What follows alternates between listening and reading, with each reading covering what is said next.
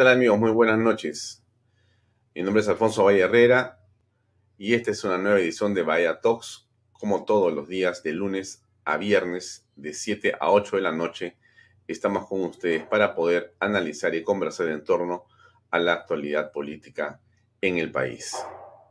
Como siempre, nos pueden seguir ustedes por las redes sociales de Alfonso Bahía Herrera, también por los de canalb.pe y comentarles que este programa sale también por las redes sociales de Expreso, del diario Expreso, en expreso.com y expreso.tv. Y los domingos estamos con la señal de eh, radio de PBO Radio FM. Salimos 5 horas de 5 a 10 de la noche con la repetición de todos los programas de Bahía, de Bahía Talks. Solamente para comentarles eh, que también usted nos puede alcanzar a través de nuestra aplicación. Así es, usted puede tener Canal B y todos los programas y contenidos de Bahía Talks en streaming desde un clic en su teléfono. Usted puede descargarlo si tenga usted eh, Android o tenga usted Apple. Usted puede entrar a Google Play y bajar en la tienda de eh, aplicaciones de manera gratuita la aplicación también en el caso de la tienda de App Store para los que tienen eh, Apple y puede seguirnos directamente y ver ahí todos los programas, las repeticiones y también el programa en directo, su teléfono o en su, en su tablet. Bien, dicho esto, vamos a conversar porque hemos invitado a Juan Cheput. Bueno, Juan Cheput en realidad es una persona muy conocida en el ámbito del análisis político, pero la pregunta que usted se hará es, ¿para qué lo hemos invitado a, a Juan Cheput? Mire, vamos a ver lo bueno, lo malo, lo feo del gobierno de Pedro Castillo. Esa es la idea de esta conversación el día de hoy. ¿Qué podemos encontrar en estos primeros 100 días? ¿Por qué es importante todos los 100 días? Porque los 100 días son siempre un momento iconográfico, es un momento importante en el análisis de cualquier gestión, sea pública o sea privada. Siempre los 100 días marcan un derrotero, son una importante señal, nos están eh, significando qué tipo de gestión se va a imprimir y qué tipo de, digamos, prioridades se ponen en juego. Eso es lo central. Por eso es que los 100 días en una gestión pública, sea de una alcaldía, de un gobierno regional o de un congreso o de un poder ejecutivo o de cualquier institución pública es muy importante, muy importante. El análisis de esto no es un análisis ocioso, no es un análisis irrelevante, sino tiene y de muchas maneras va a mostrar y a demostrar qué va a ocurrir en los siguientes meses, si es que continúan, por supuesto, al mando del Estado. Entonces vamos a conversar ahora con eh, Juan Sheput, que ya está con nosotros acá. Eh, Juan, muy buenas noches, gracias por acompañarnos. Bienvenidos a Bahía Talk. Muy buenas noches, Alfonso. Es un placer conversar contigo nuevamente. Bien, eh, la pregunta, eh, quisiera que comenzáramos por lo que he mencionado al principio, es decir, ¿por qué es importante los 100 días? ¿Por qué, o, este es un análisis realmente este, excesivo, unas ganas de estar midiendo la presión al gobierno? Apenas han pasado tres meses. Como diría un asesor presidencial, ¿cómo le vas a pedir a la Padula que en cinco minutos que ha jugado demuestre que puede meter goles si la Padula mete los goles en los últimos cinco minutos del partido y gana eh, el partido y gana el campeonato y gana la copa? Entonces, no puede ser así, no puedes estar pidiendo resultados de una manera tan perentoria, tan rápida, tan instantánea, ni que fuera qué. El problema del Perú tiene décadas, tiene siglos. Entonces, ¿cómo vas a exigirle a un gobierno que acaba de comenzar, que comienza a dar resultados en 100 días? Realmente es una desproporción pedir esto. A ver, Juan, por favor, ilústranos. La persona que puede haber dicho eso ignora por completo lo que es la política, ¿no? Desde Napoleón, que hacía un uso maravilloso de los primeros momentos, hasta Julio César remontándonos, ¿no? Cuando se enfrenta al Senado y dando el primer golpe, la política tiene que ver con el giro de los acontecimientos, con el golpe de timón, con la forma como enfrentamos nosotros las circunstancias especiales. Y para eso no es necesario esperar eh, seis meses, ni un año, ni los cinco años como algunos pretenden. Apenas instalado cualquier gobierno puede marcar la diferencia del anterior. Y te doy un solo ejemplo. Alberto Fujimori con el famoso shock en los primeros días de agosto, cuando se enfrentaba a una de las crisis más pavorosas de la historia del Perú, crisis económica, política y social, en el año de 1990. En forma casi inmediata, de un giro de timón que en lugar de generar rechazo de la opinión pública, fue vista con satisfacción porque se notaba orden, se notaba coraje, se notaba un cambio de política radical en relación a lo que fue el primer gobierno de Alan García en materia económica y sobre todo en lo que significaba enfrentar al fenómeno terrorista con otra perspectiva mucho más agresiva para que de esa manera se pudiera controlar un Estado que casi había caído en manos de los senderistas. Ese es un ejemplo de golpe de timón, y eso no se hizo a los 100 días, se hizo a la semana, para que la gente entienda. Igualmente, el señor Pedro Castillo es una persona que se la ha pasado hablando, ha pasado señalando que con él llega un nuevo estilo de gobierno totalmente diferenciado del anterior, y sin embargo estamos ya sobre los 100 días y no ha hecho absolutamente nada. Es un gobierno tan, pero tan por debajo de la mediocridad, yo no lo diría mediocre, pues mediocre es sinónimo de promedio, sino por debajo de la mediocridad, que no ha hecho absolutamente nada sustantivo. Y así, como tú no necesitas tomarte toda una taza de café, para hablar en términos metafóricos, sino que te basta con una cucharita para saber si el café tiene azúcar o no, bastan pues los 100 primeros días de este gobierno para darnos cuenta que sería una pesadilla total hablar de, de 60 meses con la administración Castillo para el Perú. Sería una perfecta pesadilla. Bueno, pero vamos a ver. Creo que hay un consenso, las encuestas lo señalan. En realidad, Castillo está jalado por todos lados. Sin embargo, vamos a, entrar a mirar los sectores. Pero yo te preguntaría, Juan, si es posible, no, sé si es un esfuerzo, pues no sé si la palabra es sobrehumano, si es posible encontrar algo bueno en los 100 días de Pedro Castillo. ¿Encuentras algo que podamos, digamos, resaltar como positivo antes de entrar a los temas medulares que son en su mayoría bastante cuestionables? Rescatable podría ser haber chocado directamente con Perú Libre con la salida de Guido Bellido y de Iber Maraví. Fue un momento en el cual él tuvo que hacer eh, valer su posición presidencial ante los exabruptos permanentes de Guido Bellido, que estaban llevando ya una confrontación directa con el Parlamento, y la presencia insostenible de Iber Maraví, muy vinculado a Sendero Luminoso. Se sabe ahora a ciencia cierta que ambos eran protegidos de Vladimir Cerrón, y ahí el presidente tuvo que hacer un pulseo con ese partido y con ese personaje. Y triunfó, en honor a la verdad, los pudo sacar. Si bien es cierto, luego todavía y hasta ahora hay una cuota de Vladimir Cerrón expresada en el señor Luis Barranzuela, ministro del Interior, lo cierto es que sacó al principal elemento distorsionador de lo que se conoce como la normalidad política o lo que debe ser un clima aceptable para el diálogo y el consenso, que era el señor Guillermo Guido Bellido. Guido Bellido.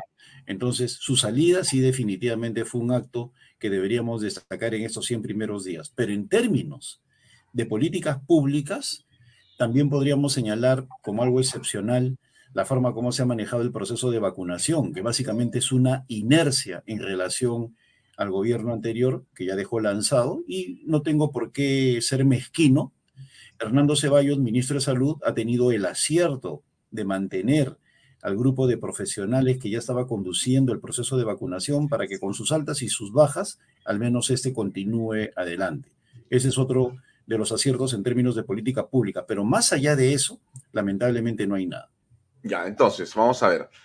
Para poner en el activo, en el haber del gobierno, podríamos señalar que el tema sanitario, continuar con lo que digamos, se vino corrigiendo de las barbaridades de Vizcarra y Sagasti, que, que básicamente es vacunar, porque no hay ninguna ciencia oculta, sino coger lo que te están regalando o lo que compras a precios carísimos y vacunar. Eso es lo que, digamos, han hecho eh, y lo ha continuado que es una política que era obvia y que no necesitaba mucha genialidad. En realidad, prácticamente con dejar hacer, dejar pasar, eso iba a avanzar de una manera correcta. Por lo menos no se ha obstaculizado.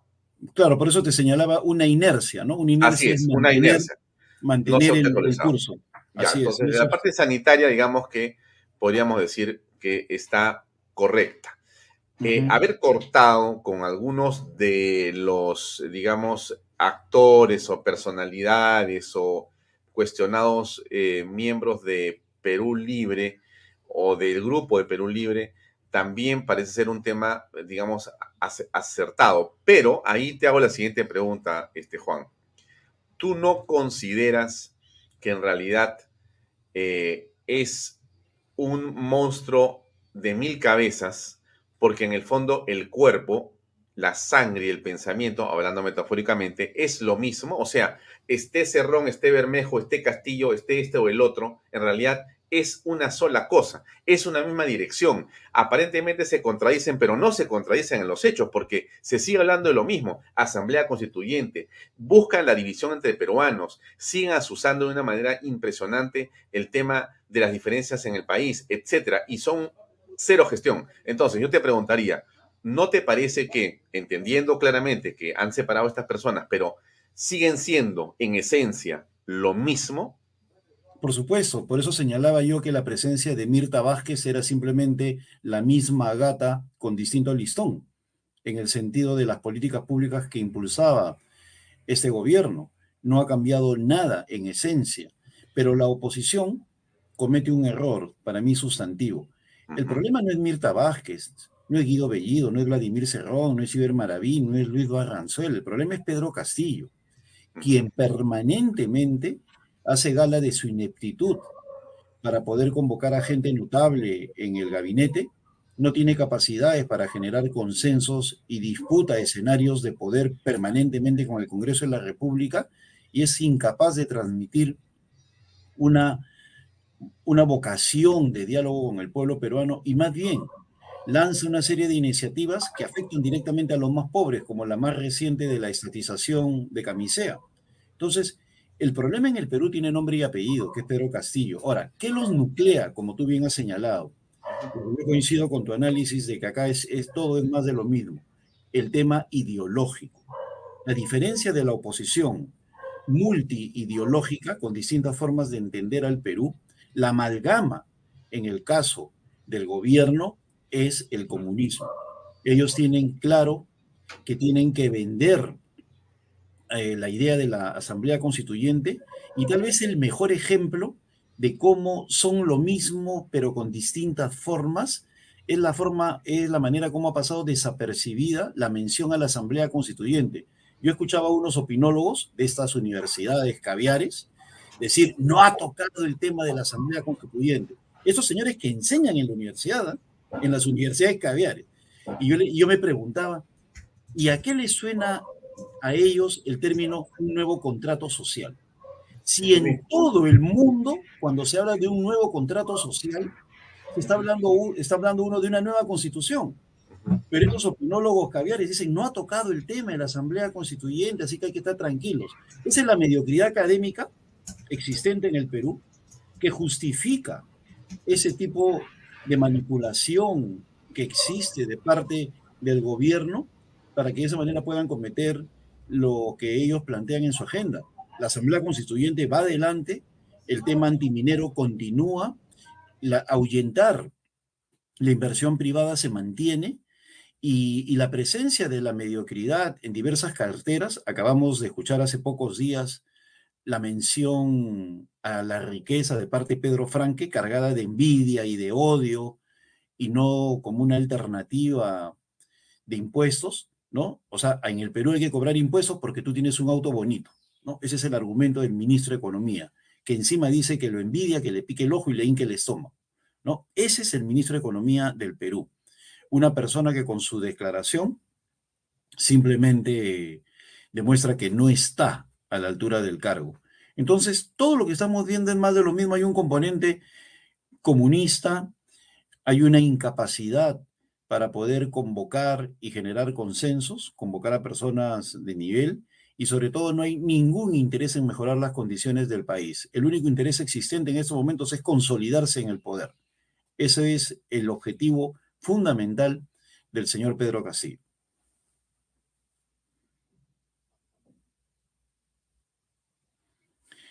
¿Está silenciado tu audio?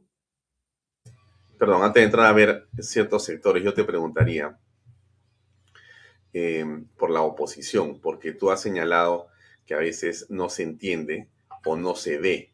La pregunta es, ¿cómo es posible que no se entienda y no se perciba lo que parece evidente, Juan Sheput? Es decir, eh, a ver, te lo han dicho en el programa de gobierno que se presentó ante el JNE.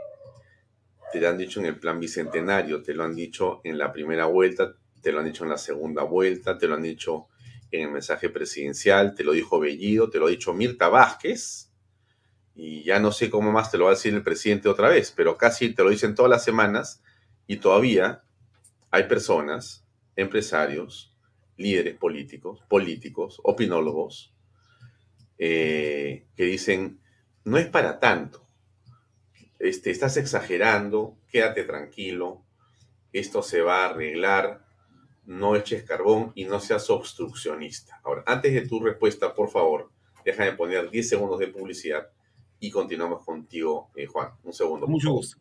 Sí. MMK Supermarket, ofertonazos, 15% de descuento, super lunes de limpieza. Super martes de cuidado personal.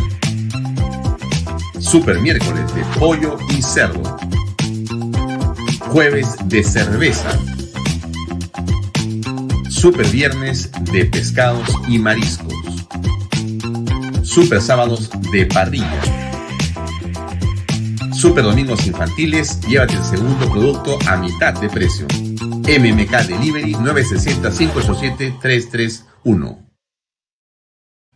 ¿No se van a humanizar? ¿No se va a tranquilizar? ¿No se va más bien a quedar esto eh, de otra manera? ¿Por qué preocuparse?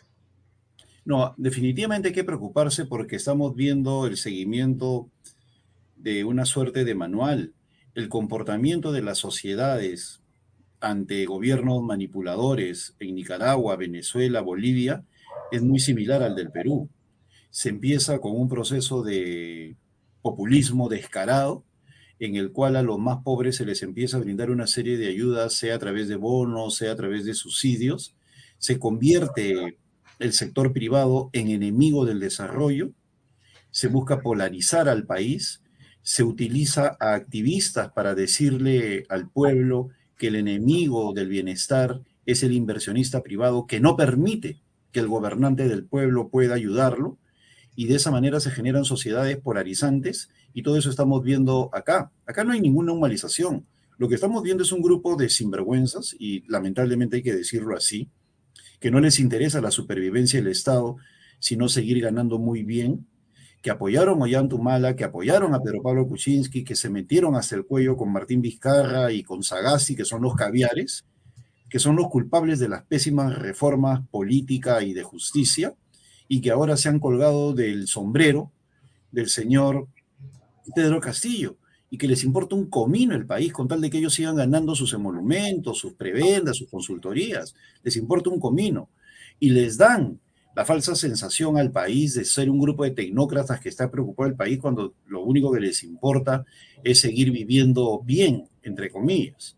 Entonces, eso es lo que hay ahora, no es una humanización. No olvidemos que con el gobierno de Humala se detiene el crecimiento económico. Durante los gobiernos de Toledo y García hubo 120 meses de crecimiento económico y ese se ralentiza con Ollantumala, que es el gran creador de los bonos, de, la, de, todo ese tipo de cosas, para convertir a la pobreza en dependiente del poder. Con Humala ya se da la primera etapa de esta chavistización, que luego se va consolidando con la presencia de estos núcleos caviares en el poder hasta llegar a lo que estamos viviendo ahora.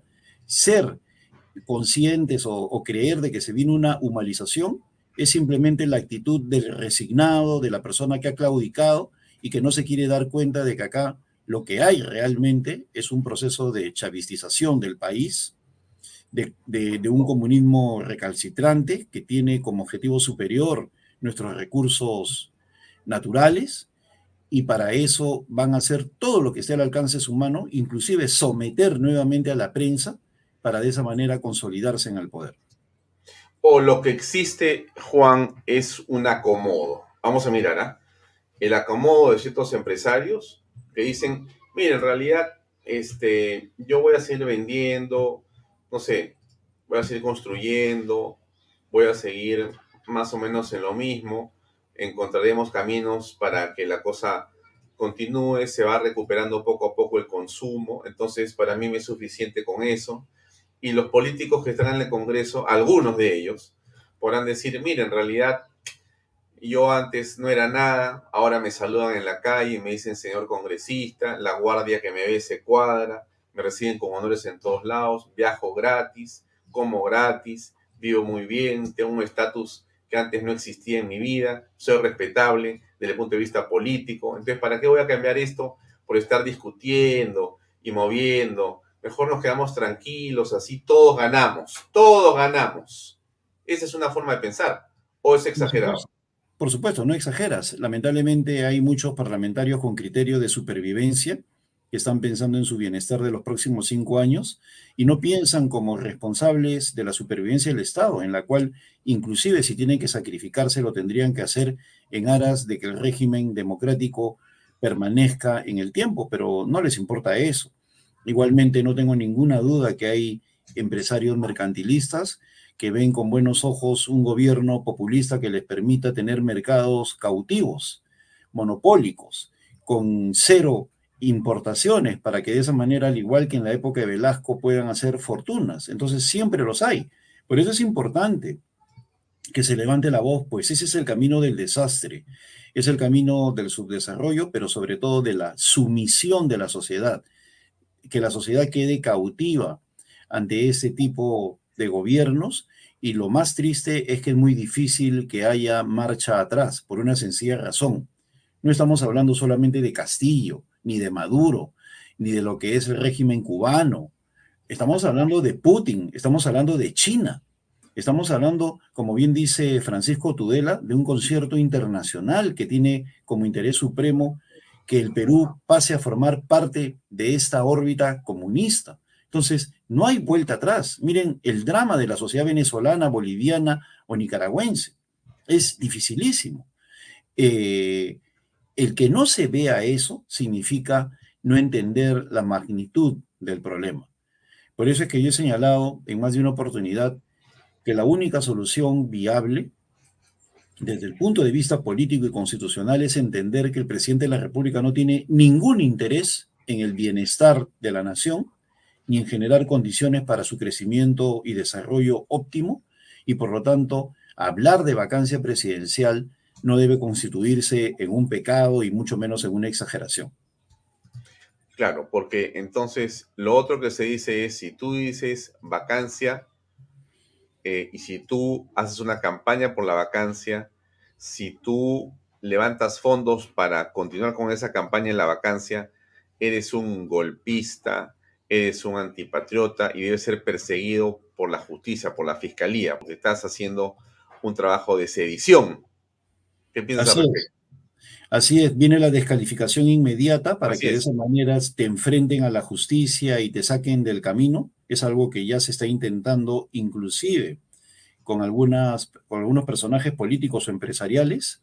La reacción que ha habido de la fiscalía contra Erasmo Wong, por ejemplo, en Willax, reviviendo casos de hace 20 años solamente porque es uno de los empresarios que ha tenido el coraje de decir públicamente que no está de acuerdo con los resultados electorales desde el punto de vista de que hubo un fraude, o la forma como se reviven casos fiscales contra la misma Keiko Fujimori o contra aquellas personas que de una u otra forma podrían significar un soporte de la oposición.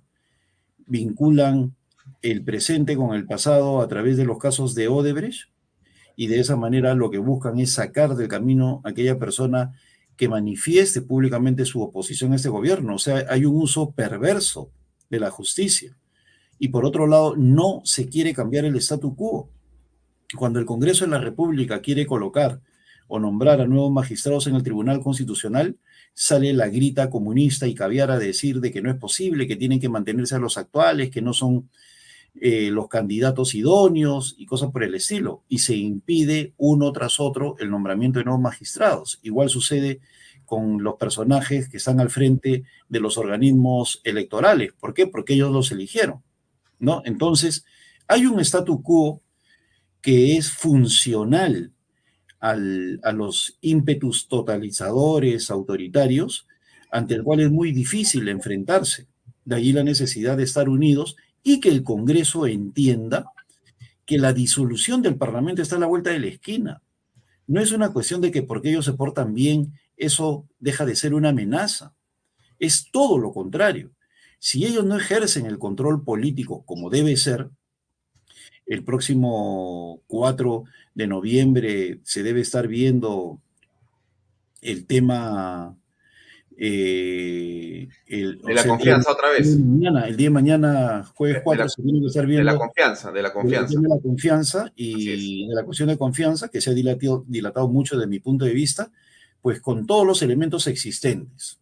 El incremento de acciones que favorecen el narcoestado, la presencia de Luis Barranzuela, las declaraciones de Mirta Vázquez, las declaraciones del presidente de la República en el sentido de la estatización a, partir de la masificación de los recursos, ¿no? Según él. Las declaraciones de Pedro Franque justificando una delegación de facultades basada en la envidia, todo eso pues amerita de que no le den la confianza. Y, y ese es el rol que debe cumplir el, Parlamento. Y si eso significa colocarlos en el borde de la disolución, pues a ellos les corresponde vacar primero que nadie al presidente, pues demostraría que no tiene interés en colocar a los mejores, sino aquellos que sean factor de confrontación. Si el presidente se vuelve un provocador, es decir, convoca personajes cada vez más y más cuestionados, pues no merece ser presidente, pues si tiene que ser vacado. Así de simple porque uno no elige a un presidente para que convoque a funcionarios cuestionables, a funcionarios que no dan la talla, a funcionarios que demuestran ligazón con Sendero Luminoso, con la corrupción. Para eso no se elige un presidente. Y si el presidente insiste en ese tipo de convocatorias, pues el presidente es el que no está a la altura del cargo y tendría que ser vacado. Así de simple. Ya, pero a ver, em, hablas del Congreso, has hecho un análisis interesante sobre lo que está pasando en el Congreso, pero yo te diría, la Contraloría ha hecho llegar sus observaciones claras al presidente, lo ha hecho el defensor del pueblo también, y otras instituciones también lo han señalado con respecto, por ejemplo, a los nombramientos de ministros o funcionarios. Pero nada de lo que se dice, Juan, parece eh, finalmente importarle al presidente, que además estrena, estrena porque en gobierno no se ha visto antes en la historia del Perú, que un presidente no le interesa hablar con los medios, como quien dice, no me importa lo que la gente piense, lo que yo hago, hago lo que quiero.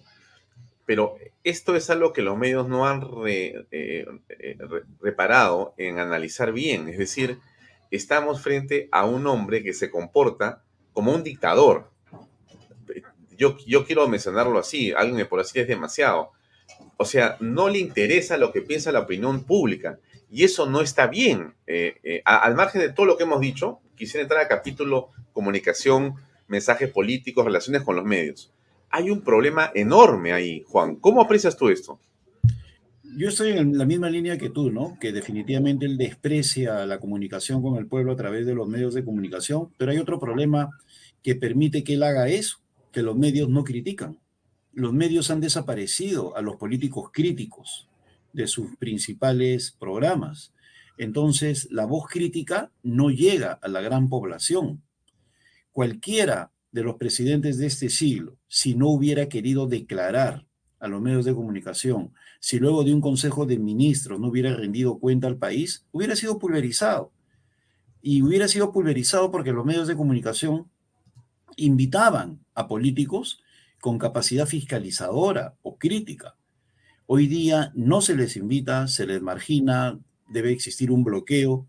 Esa dictadura de productores caviares impide que se llegue a la gran masa a través de la crítica, sea constructiva, sea relevante o sea simplemente fiscalizadora y alarmativa, pero no, no, no se puede dar. Entonces, la gran opinión pública no tiene conciencia de lo que está pasando simplemente porque no se permite.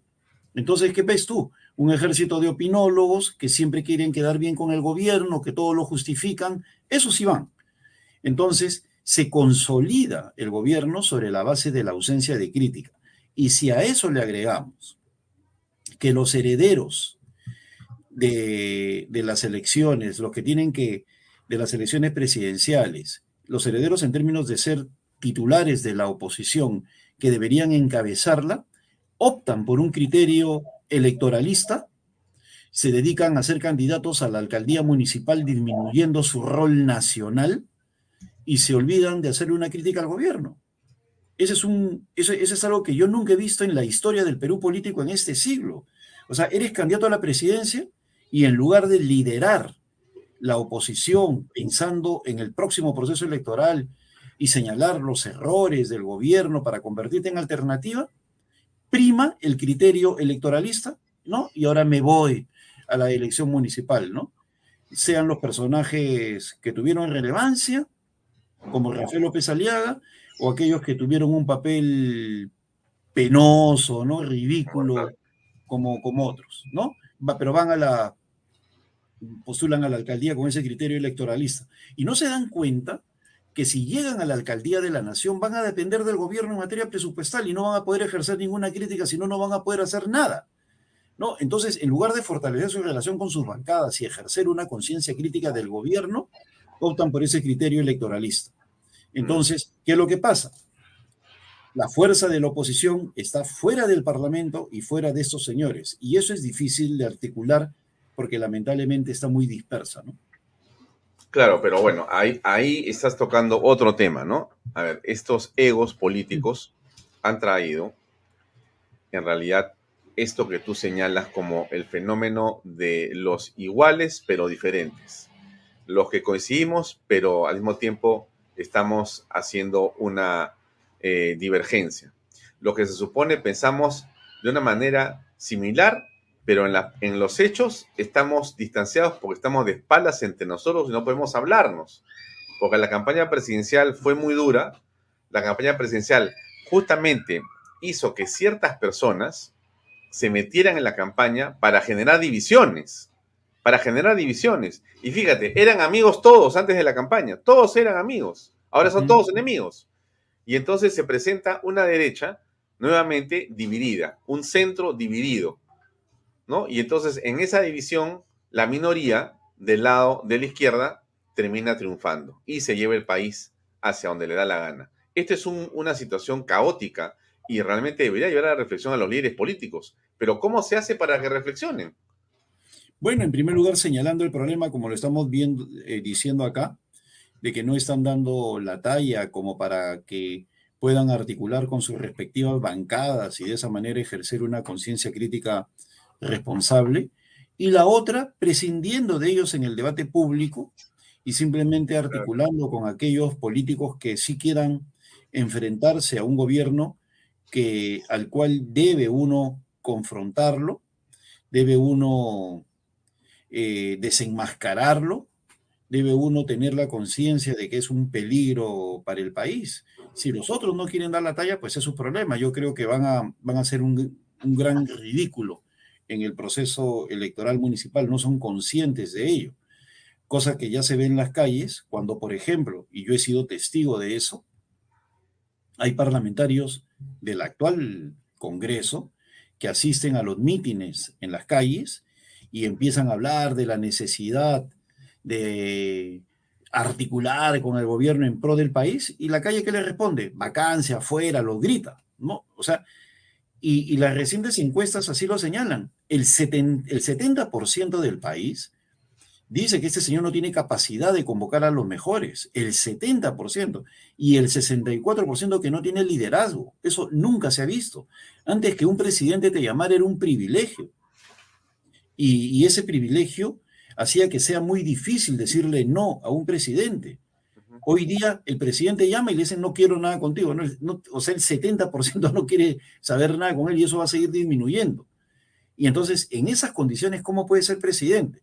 Y esa situación tan especial, tan insólita en este siglo, no es aprovechada por los que disputaron la presidencia de la República. Unos porque tienen problemas judiciales, otros porque han decidido lo electoralista y otros porque simplemente nunca dieron la talla.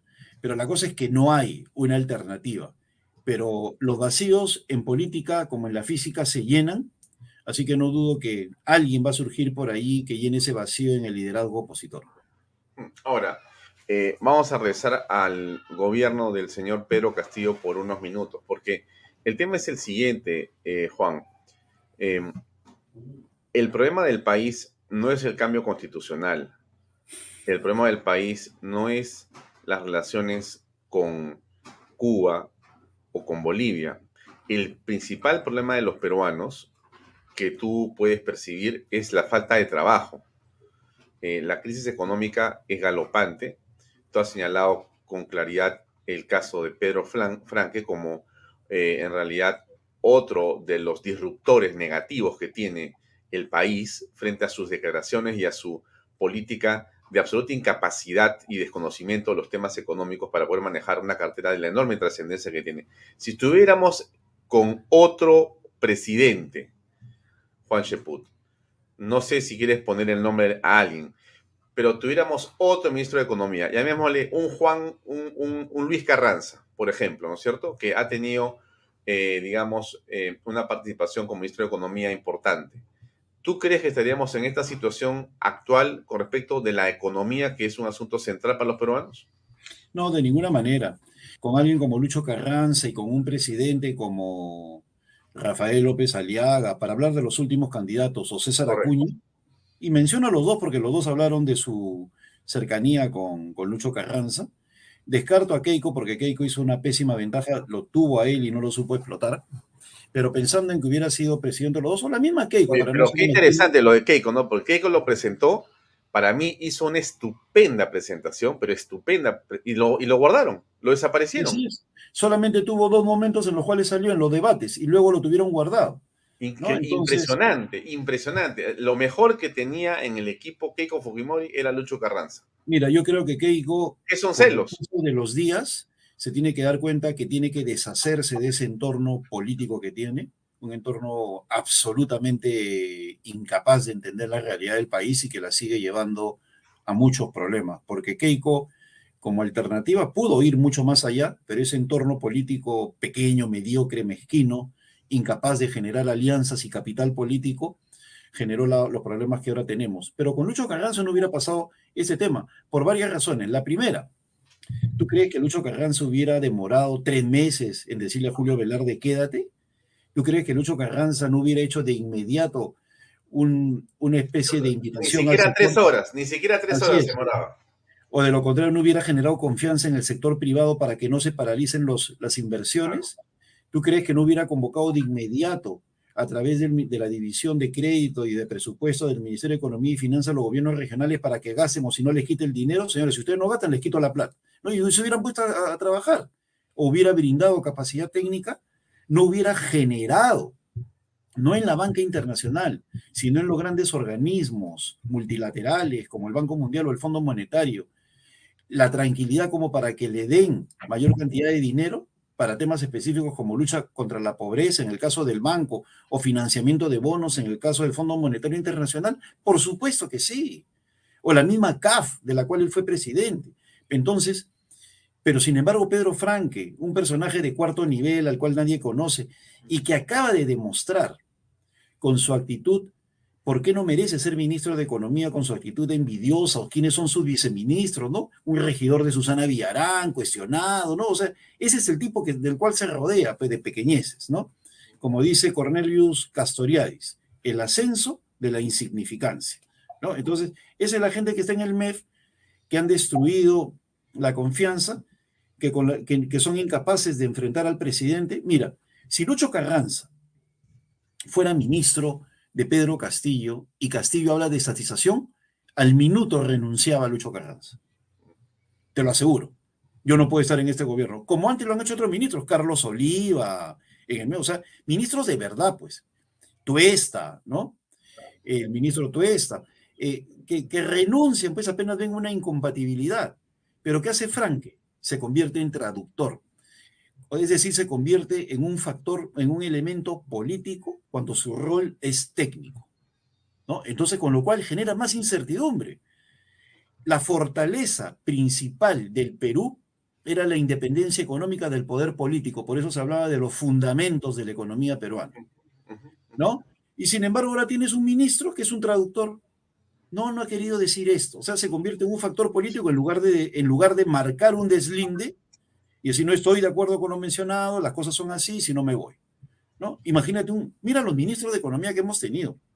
Javier Silva Ruete, eh, el mismo Pedro Pablo Kuczynski, eh, Carlos Oliva, Lucho Carranza, o sea, gente con fuste, pues, ¿no? O sea, a la cual no lo, puede, no, lo, puedes amaquear. Pero acá, se, o sea, la persona que encargada de garantizar los fundamentos de la economía peruana se convierte en un tetelemeque, ¿no? Que, que, que, dice, ok, no hay problema, eh, no ha querido decir eso, ha querido decir lo otro. Y esa incapacidad para renunciar que hace que la economía esté tan mal parada en estos momentos. Sí, definitivamente el asunto de Carranza termina siendo una remembranza eh, casi melancólica en el sentido de que pudo haber sido la diferencia. Nosotros no estaríamos en este momento rascando la olla, ni emitiendo bonos, ni regalando plata, sino estaríamos en este momento disparados en el crecimiento económico absolutamente. Lo que hubiera hecho Carranza, estoy seguro, hubiera sido, miren señores, aquí lo que hay que hacer es invertir y yo les doy las garantías que el Estado va a acompañarnos a todos en la inversión. Vamos a volver a trabajar todos los peruanos. Olvídense de lo que ha pasado con la pandemia. Cuidémonos y vámonos embalados a seguir creciendo. Vamos a hacer todo lo posible para que vengan más capitales. Mira, estaríamos en un crecimiento disparado en América Latina y en el mundo. Te aseguro que podríamos ser una potencia mundial. No, y le, hubiera, le hubiera exigido al presidente que saque de la agenda el tema de la Asamblea Constituyente. De lo contrario, no aceptaba. No, o sea, a ver, claro, pero me, refiero a que sería imposible un Lucho Carranza, pues, este, en la cabeza de Pedro Castillo. No, por eso. pienso más bien en un Porky, en el escenario imaginario, En el escenario imaginario que lo hubiera convocado, ¿no? En, en, un escenario de ese tipo, lo primero que le decía, señor, yo acepto, pero usted saque ese tema de agenda. Claro, no, no, no. Si, si hubiéramos estado con, con, con Porky de presidente, yo estoy seguro que López Aliaga hubiera ya lanzado un shock de inversiones para hacer los trenes, la, los puertos, aeropuertos, para hacer este, este, la nueva carretera central, entre otras cosas. Por supuesto. estaríamos embalados en el país. Claro, porque eh, la infraestructura, la inversión en infraestructura no solamente genera en el corto plazo gran cantidad de mano de obra, sino que en el mediano y largo plazo genera riqueza, bienestar y sostenibilidad. Entonces, por eso son inversiones a las cuales se le tiene que dar prioridad. Pero estos señores anuncian de todo, hasta la famosa segunda reforma agraria, y a la fecha, eso lo dijo el 3 de octubre. Ya estamos terminando octubre y no ha presentado ni una norma. Pero además, además, este, perdóname, Juan, tú eres un hombre que conoces de números y estás en el análisis meticuloso. ¿De qué reforma estamos hablando? ¿Qué cosa ha hecho para reformar? ¿Qué ha reformado?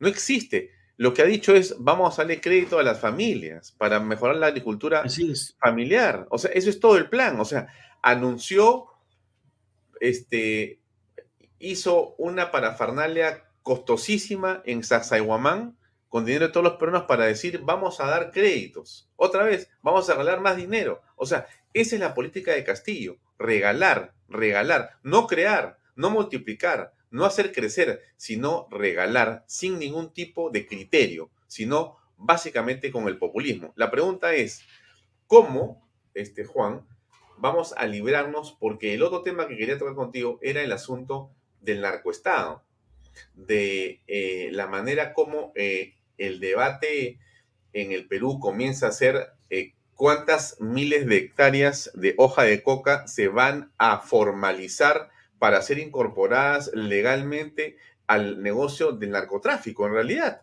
Entonces, ¿de qué estamos hablando? O sea, la relación principal del presidente es con Bolivia. En opinión de muchos especialistas, un, narcoestado junto con Venezuela. Entonces, ¿de qué nos estamos este, regodeando como, como, como país en las palabras de Pedro Castillo? ¿Qué cosa es lo que estamos alabando y avalando? ¿Cómo ves esa relación? Tú has dicho una cosa muy certera, ¿no? Hay acusaciones de narcoestado en el caso boliviano.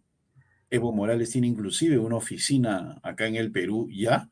Y por otro lado, Diosdado Cabello, el presidente de la Asamblea Popular Venezolana, también ha sido acusado de narcotráfico, ¿no? Entonces, tenemos un país en el cual el diálogo en favor de la formalidad de aquellas personas que están al margen de la ley, al margen de la ley, porque son perseguidos por narcotráfico, se ha banalizado. O sea, a mí me llama la atención que el titular de hace unos días del comercio, en el cual señala esa vocación por incorporar más hectáreas de cultivo de coca con el pretexto del nuevo empadronamiento, no haya generado ningún debate en el país. Eso, eso debería ameritar de parte del Congreso de la República, de la Comisión de Defensa Inteligencia, ¿no? Las convocatorias necesarias con, con concesión reservada, si así lo quieren, pero a los ministros respectivos para que expliquen eso porque de lo contrario estamos lenta pero sistemáticamente en rumbo a un narcoestado.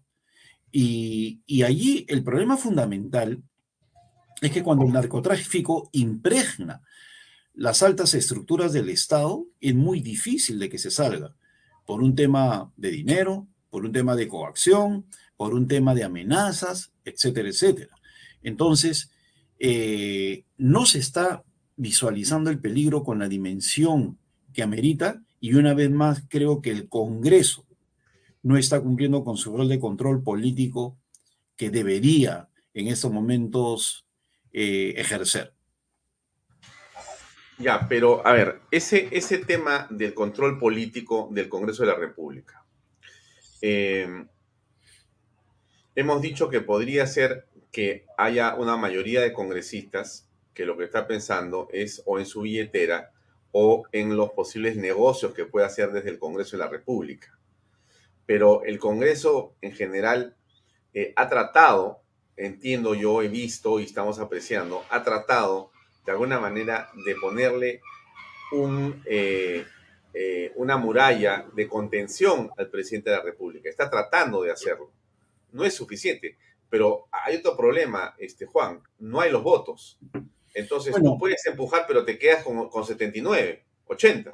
Claro, pero empecemos con una censura, ¿no? A los ministros si no dan explicaciones satisfactorias, y para eso es mayoría simple.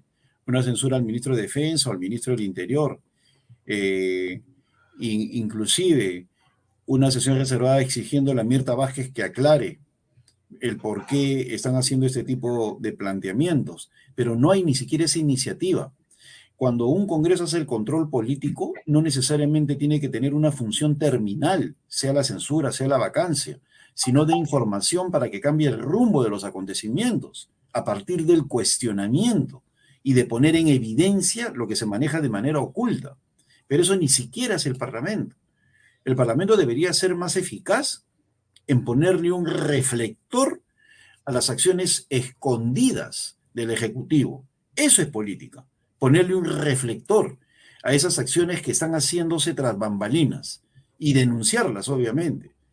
Por eso yo señalaba hace poco a un grupo de amigos, unos algunos diplomáticos, otros empresarios, que me invitaron a una comida, que les decía, es impresionante el nivel de la falta de criterio político en el actual Parlamento. Y esto lo digo con el mayor de los respetos, pues tengo muchos amigos ahí que vienen de distintas esferas del país, sector castrense o, sector empresarial o, abogadil, profesional, pero que no tienen experiencia política. O sea, el daño que le ha hecho al país el señor Martín Vizcarra con la no reelección nos ha condenado a esta suerte de Congreso sin dientes, que no entiende que ejercer el poder de una manera, según el marco constitucional, es una exigencia para un momento como el actual.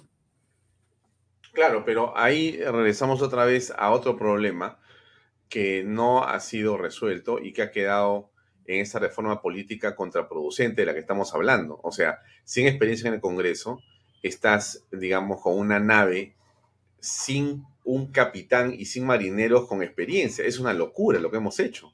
O sea, la manipulación que los medios de comunicación pagados por Vizcarra, Vizcarra y compañía, y toda su andamiaje de caviares ha logrado hacer, le ha perforado eh, eh, un elemento central del Congreso, que es la experiencia.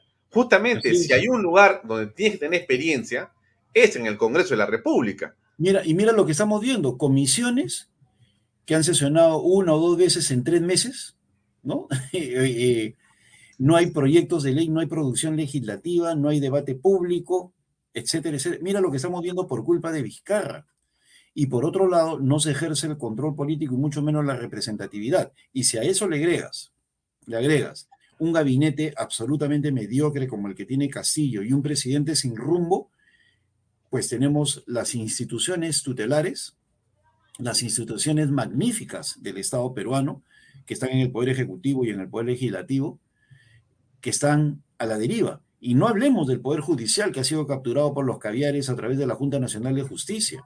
Entonces, el Perú está atravesando una gravísima crisis institucional que se manifiesta en esta suerte de desempeño presidencial y político completamente a la deriva.